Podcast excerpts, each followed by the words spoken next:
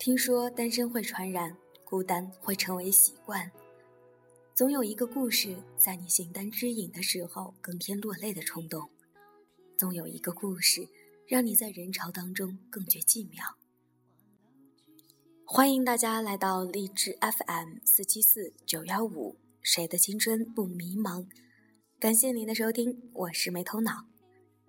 今天在这里呢，没头脑将和大家一起分享两个关于孤单的故事，希望你会喜欢。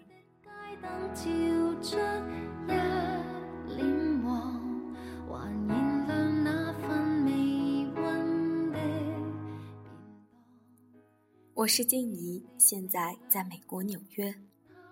我们分开近一年了，分开后第一次见他是在爷爷生日宴。我从美国飞回家，他跟父母一同前往。酒店楼下有一家小咖啡馆，里面摆满各种甜品，洋溢着浓浓的卡布奇诺的苦甜参半的气味。我正在纠结到底选哪一款甜品，正准备决定时，旁边传来一个熟悉的声音，硬生生的把我纠结好久，终于决定要选的甜品抢走了。转头看到他的时候，心里顿了一下。然后笑了笑，说了声“好巧”，他一句话不说，把手里的甜品递给了我。我接过甜品，然后两人一直沉默地回到酒店宴会大厅。聚会完事儿要走的时候，我还是没忍住，拉住他问：“你怎么知道我会选哪一款甜品？”他笑了笑，依旧摸着我的头说：“我认识那种眼神，太熟悉了。我在里面住了也有好多年。”对呀，以前在一起的时候，一起出去吃饭，我只要扫一眼菜单，他就能刚刚好点出我喜欢的。他一直对我说是特异功能，可以看懂我的心思。后来因为我的倔强和他的不肯低头，还是结束了这段将近三年的恋情。现在再想，如果当初我足够勇敢，你摸我头发的时候能抱住你，你还会回头吗？后来你又有了三三两两的女朋友，但是你和他们不出一个月都没有后来了。如果我在分开时改一下我的倔脾气，也许我们还会在一起吧。但是还好，还好我没有改，一个人过到现在，除了我的倔强和不回头，我真的什么都没有了。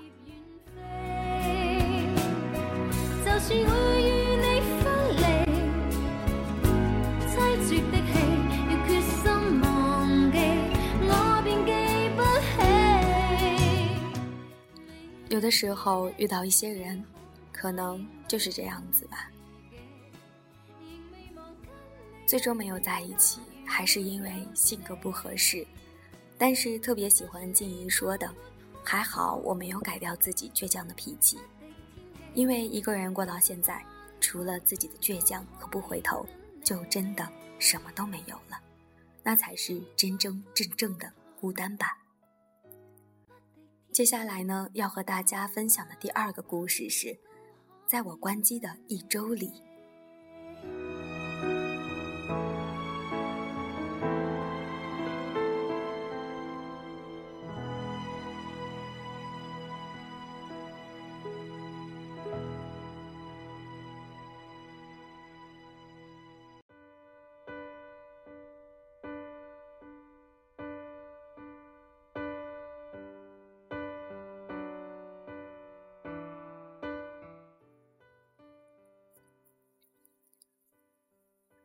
两周前，我失恋了，不少朋友来安慰我。通常接到电话，就听到对面一声吼：“来，出来喝酒。”连续喝了一个礼拜，喝到麻木。期间我一句话都没有，倒酒碰杯，面无表情，一饮而尽。朋友问我：“你没事吧？”我说：“挺好的。”他们说：“得了吧，难受你就说出来。”我说真没多么剧烈的难受，就是有点懵，有些孤独。那是一种怎样的感觉呢？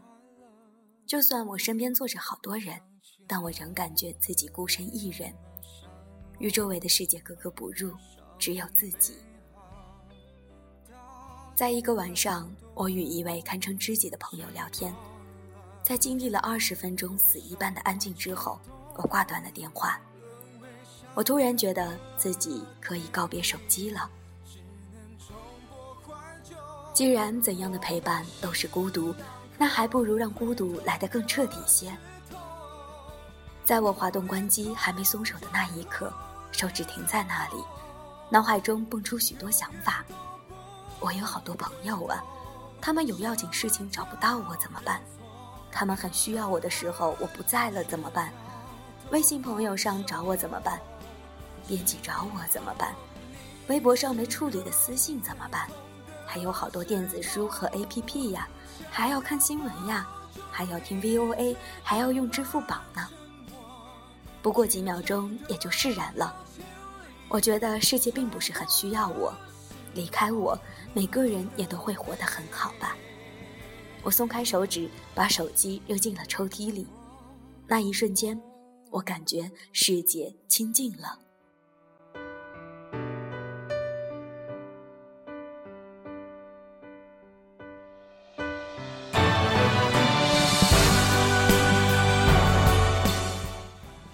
好在我有一位学霸室友，我让他每天叫我起床，跟他一起吃饭、上课、自习。刚刚关机的第一天里，简直是煎熬，就像自己与周围的所有联系都被割断，像个被抛弃的孩子般手足无措。我时常习惯性的把手伸进风衣的口袋，却什么也摸不到，有些无奈，有些失落。课间的一分一秒都很漫长。无奈，我只好低头看看书，复习上节课教授讲的内容。我看着低头看手机的人们，每个人紧盯屏幕，有些投入，又有些焦躁，仿佛在用这方小小的屏幕去逃避周身的一切喧嚣，或者逃避的不是喧嚣，而是独处的时间。人都说，一寸光阴一寸金，时间太重要了。在这十分钟里，人们弃时间如粪土。这十分钟是多么煎熬恼人的事物，大家都纷纷回避。我想，我们逃避的可能是孤独。在这方屏幕里面，我们暂时忘记了自身孤独的处境，融入信息的海洋，变成一粒水，跟随着数码洪流的波涛，把时间赋予我们扩大的孤独照在一里之外。第一天晚上，我在九点半回到宿舍，大家都躺在床上或坐在桌前，玩着手机，敲着屏幕，看着电影。我像个呆子一般坐在床上发愣，不知道该干些什么。手机就在抽屉里，下床就可以拿到。十五秒钟之后，我又化身在屏幕里百忙缠身的我，看看新闻，刷刷微博，水一下贴吧，一个小时。不过低头的一瞬间，煎熬啊，抉择呢。我匆匆跑到楼下的超市，买了一把锁。我打开抽屉，盯着静静躺在抽屉里的手机，不敢再多看，哪怕一秒。把抽屉推上去，上锁。我走出寝室，把钥匙扔进厕所，按下了冲水键。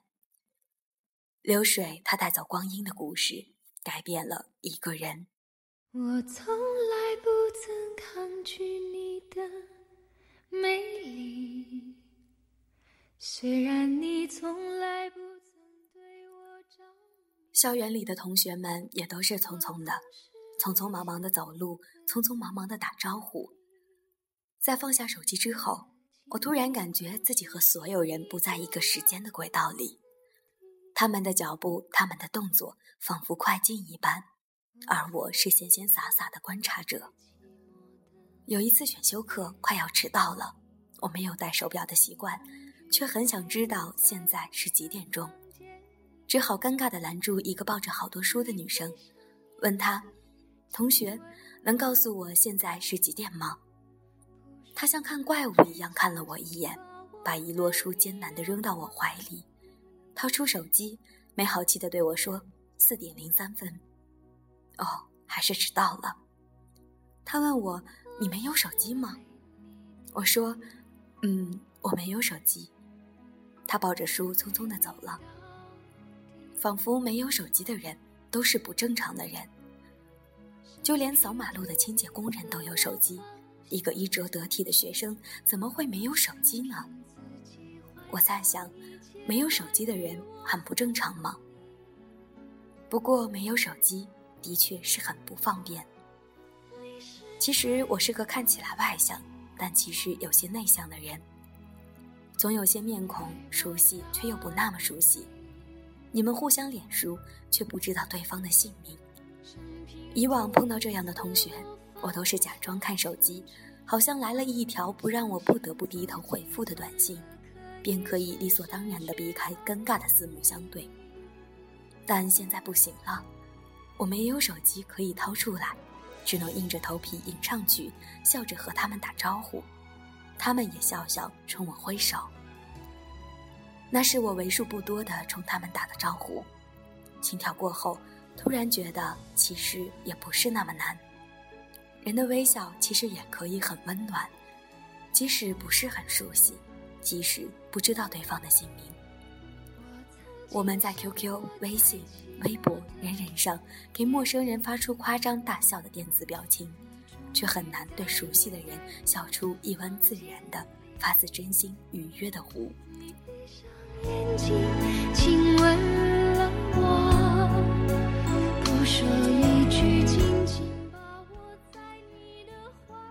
笼罩在失恋阴影的里的我，有一天下午，我特别难受，特别想见到可乐。说来好笑，我与可乐相识一年多，知道他的手机号码。知道他的微博、人人微信，还是特别关注。我知道他的学校、他的专业，却不知道他的班级，他住在哪一栋宿舍楼。我打车去找他，满校园转，奢望能遇见他。转了一圈找不到，心急如焚，又回到校门口，问门卫大爷：“老师您好，您知道可乐住在哪儿吗？”说完这句话。我都觉得自己没有智商了。大爷像看一个傻逼一样瞅着我说：“啥？”于是我就又在校园里游荡，打听出金融学院的女生宿舍楼在哪里。我坐在他的宿舍楼下，一直等啊，一直等。我并不知道时间，也不知道他会不会在宿舍里，更不知道他会不会出来。我只知道天黑了下来，冷清清的，每过一分一秒，心就沉一分，冷一寸。我坐在他宿舍门口正对面，饥渴地盯着每一个女生，落了许多白眼。直到他与舍友一起说笑着走出来的时候，千里寻人的感动与悲怆瞬间涌上眼眶，像是二十年来我翻遍人海茫茫，你却音信杳无。在转身一刻，你却出现在我的面前。我站起身来，很大声、很大声的喊：“可乐！”他吓了一跳，大丑。我扑上去抱紧他，可算找到你了，可算找到你了。他尴尬地拍着我的后背，转头对宿舍说：“你先去吃饭，我要带我的傻儿子去精神病院。”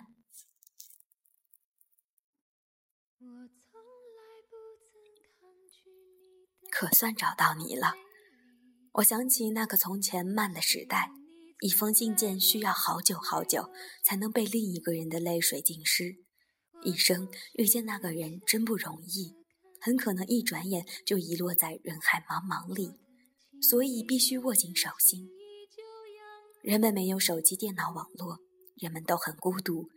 正是因为孤独，所以陪伴在身边的人才那么重要。所以那个年代有那么多的白头偕老。如今给爱人漫长的情信变成了一条短信，给父母孝敬的归家变成了隔空的问候，为朋友守护的珍宝变成了一句好，给自己独处的时间成为了一个笑话。我曾奋力爱过一个人，不见天地，不知归返。没有了手机，寻一个人原来这么不方便。没有了手机，找到一个人，竟然会哭出来。我爱你到底。生平第一次我放下矜持在关机之后，我们有了手机地图，寻找一家好吃的店铺，只能通过一家一家店、一个一个人去打听。电子地图发展到精确到一米的步行导航，你完全可以像个瞎子一样听他的话，最后也能精确的抵达目的地。当到了草包包子铺时，我吃着包子，眼泪吧嗒吧嗒的掉。老板看着我这怂样，傻了眼，问道：“小伙子，你咋了？”我说：“太好吃了，我从您的包子里吃出了感动，感动的想哭。不行，您别拦着我。”我要端着包子跪在店门口哭。老板娘也深受感动，大手一挥，少收了我三块钱零头。翻山越岭只为吃到一份包子，你可知这一路跌撞走来我有多难？不过也好，这一路我看着雾霾下的城市，看到行色匆匆的人，看到年轻的母亲牵着幼小孩童的手，眼里全是慈爱的宠溺。我看到路旁有一只瞎了眼的野猫，心里突然一紧。我靠近它，它却诚惶地走开，留下空荡荡的我，注目着忧伤纠缠的灌木。我看到夜色笼罩的济南的巷子，昏黄的灯光滑腻了路面，青石板路面柔润如洗，飘光如细雨渗入千家万户，激情与温暖巧妙地交织了秋末之城。一片桐叶又落了。之前我从未注意过这些，像是从未来到过这个城市。从前我在夜跑时，总要戴上耳机，任由爆炸般的电子音乐驱染身体；而今，狂风呼啸浇灌耳窝，孤独却自在。在关机之后，我感到孤独，却不害怕孤独。其实人总是孤独的，只不过我们一直不承认，死不松口自己的孤单。而坦诚的面对孤独之后，反而觉得没什么可怕的，也没什么不好。不执着妄想，自己也会天然自怡。在跑步的时候没了音乐相伴，我实实在在的感受到了自己。那么，自己是谁呢？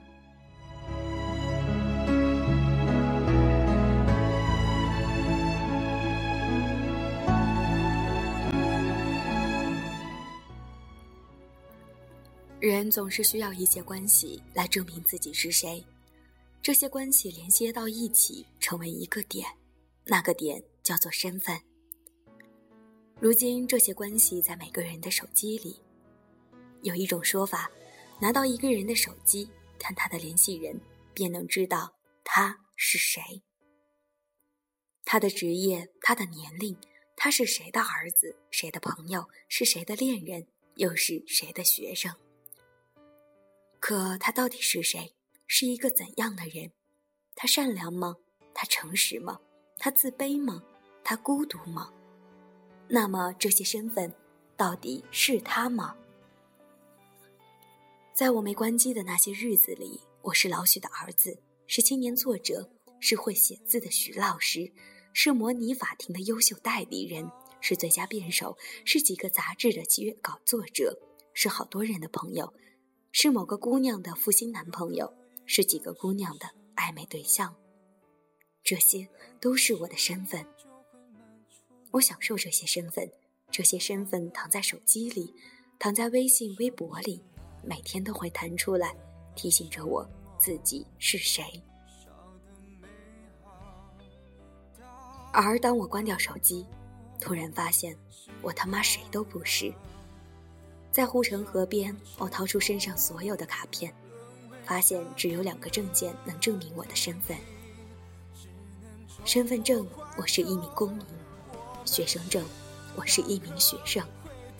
好像只有这些，公民、学生，除了这些就没了。而在我关闭手机，一个人上课，一个人自习，一个人吃饭，一个人穿城过巷。没有人能联系到我的时候，我感觉我发现了自己是谁，自己就是自己，自我与自我高度融合，没有了多重的身份，没有了父母、朋友、恋人，甚至连我的姓名都不甚重要，我只是我自己。这几年我活得并不让自己满意，感觉总是找不到一个让自己喜欢的自己。我看到无数拿着手机的年轻人，一如看着自己。我们拿着手机联系着、交往着、逃避着、直面着，将自己置身于网络与数据洪流中的一切，迷失在一片虚假繁荣里，以为看见了全世界，却看不见自己身边的人。路过的猫。用相机凝固光影，却再也不会沉静的欣赏。沉浸在他人与周围给自己的定义里，以为能够逃避孤独，更以为能够看见自己。困惑着，迷茫着，慌乱着，忙碌着。这些年越长越大，丢失了自己，又在寻找着自己。为了一个缥缈的存在感，为自己筑了很多城墙堡垒。交了很多朋友，说了无数标榜自身的话，为自己标签了无数的身份。躲在这些身份之后，仿佛自己浑身都是盔甲。而当身边空无一物、空无一人，那个蹲下的背对世界的自己，终于缓缓地站起来，回头转身。我曾孤单如隧道，锻造自身如武器，见天地，见众生。终不见自己，在漫长一个世界的辩论中，朋友与敌人通通消失，最后面对自己的只有自己。我却想起二零零五年的冬天，傍晚六点钟，青岛三六八公交车上人挤人，一个身材瘦小的学生背着笨重的书包，左手拿着课本，右手握紧扶手。脑袋上顶着一个夸张的探照灯，颠簸的公路车行走在丘陵般的道路，学生眼里的光芒稚嫩而认真。那个学生是初中一年级的我，在我关机的一周里，是我最想那年的时光。那年我没有手机，只有一张学生证。那年我知道自己是谁，也不孤独。那年。我很幸福。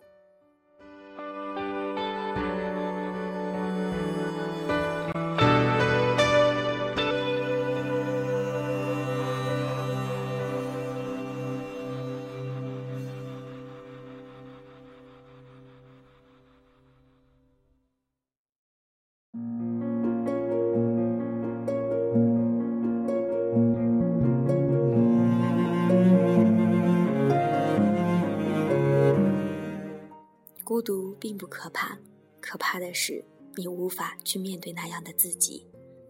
就像刘同曾经说的：“也许你一个人吃饭，一个人睡觉，一个人看电影，但你可以一个人吃饭，一个人睡觉，一个人看电影。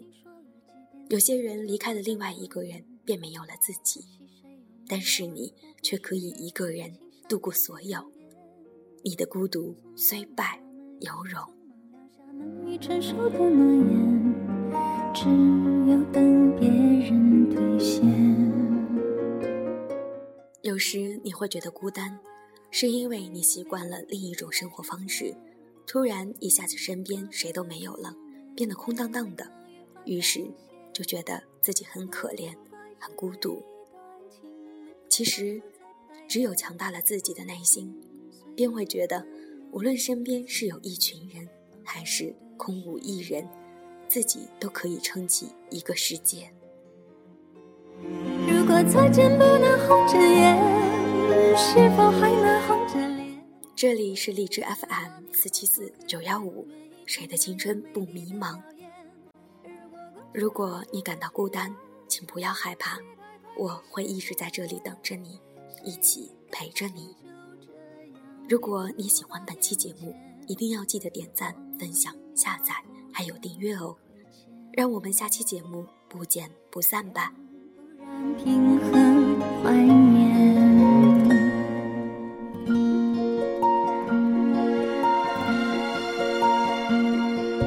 匆匆那年，我们见过太少世面，只爱看同一张脸。